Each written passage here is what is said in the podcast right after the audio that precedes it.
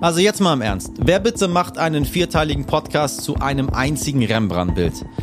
Einem rund zwei Quadratmeter großen dunklen Barockbild, in dem einem Mann die Augen ausgestochen werden. Ich. Der neue Städel-Podcast nach Finding Van Gogh. Nur, dass wir diesmal wissen, wo das Bild hängt. Nämlich an der Wand im Städel-Museum in Frankfurt am Main. Mein Name ist Michel Abdullahi. Ich bin Moderator, Künstler, Journalist und bis vor kurzem auch überzeugter Banause in Sachen barocker Malerei. Da bin ich ganz ehrlich. Aber als mich das Städel gefragt hat, ob ich ihr großartiges Bild, die Blendung Simsons, besprechen will, habe ich sofort Ja gesagt.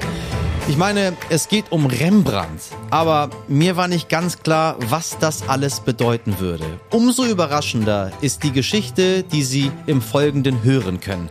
Es ist meine Geschichte. Es ist die Geschichte eines Blind Dates, das zur großen Liebe wurde.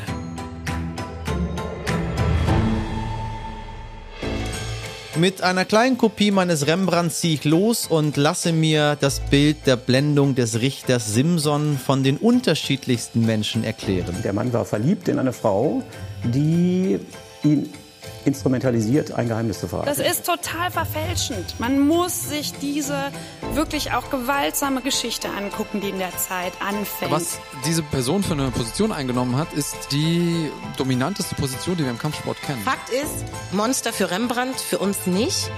Es geht um blinde Flecken, um Verblendung und darum, wie viel wir aus einem einzigen Kunstwerk lesen können.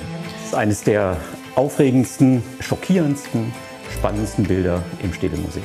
Was sagt mir das Bild heute über Liebe, über Gewalt, Sinnlichkeit und das Fremde? Meine Expertinnen und Experten, Fachleute und Laien wie ich. Und das Aufregende, ein 400 Jahre altes Bild über die Blendung eines biblischen Helden ist heute erstaunlich relevant.